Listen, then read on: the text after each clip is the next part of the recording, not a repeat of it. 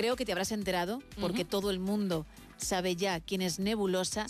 que el dúo ganó el pasado fin de semana el Benidorm Fest con el tema Zorra, que será el que nos represente en Eurovisión este año. Una canción tan querida como odiada. Cierto. Porque puedes encontrar mm, opiniones muy, muy dispares, muy buenas y también muy malas. Pues creo que precisamente Esther Ruiz hoy nos habla de ella. Cuando quieras, muy buenas. Muy buenas, Gemma.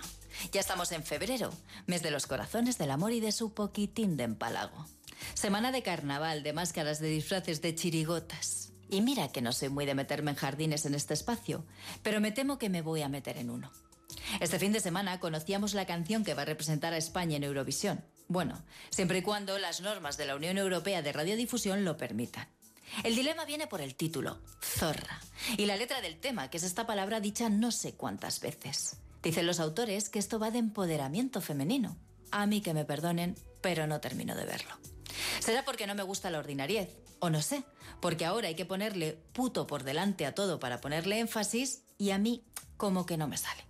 Soy de las que defiendo que muchas palabras no son lo que dicen, sino cómo se dicen. Si quieres ofender, puedes hacerlo hasta con un mira guapo. Todo es muy contradictorio. Se quiere vetar Sufre Mamón o las letras de canciones que fueron himnos y que eran eso, canciones. Machismo era Chanel. Y parece que ahora lo más feminista es votar una canción que canta una mujer que alega ser una zorra de postal. No sé si la piel fina está para cuando miramos hacia atrás con los ojos de hoy. Posiblemente acabe viéndolo, pero de momento no entiendo esta fiebre del empoderamiento en el mal gusto. En fin, Gema, que puede que en este momento esté sonando algo rancia para mucha gente, pero es lo que pienso. Fue la canción más votada, sí, pero tampoco creo en aquello de que el pueblo no se equivoca, ni que el cliente tenga siempre la razón.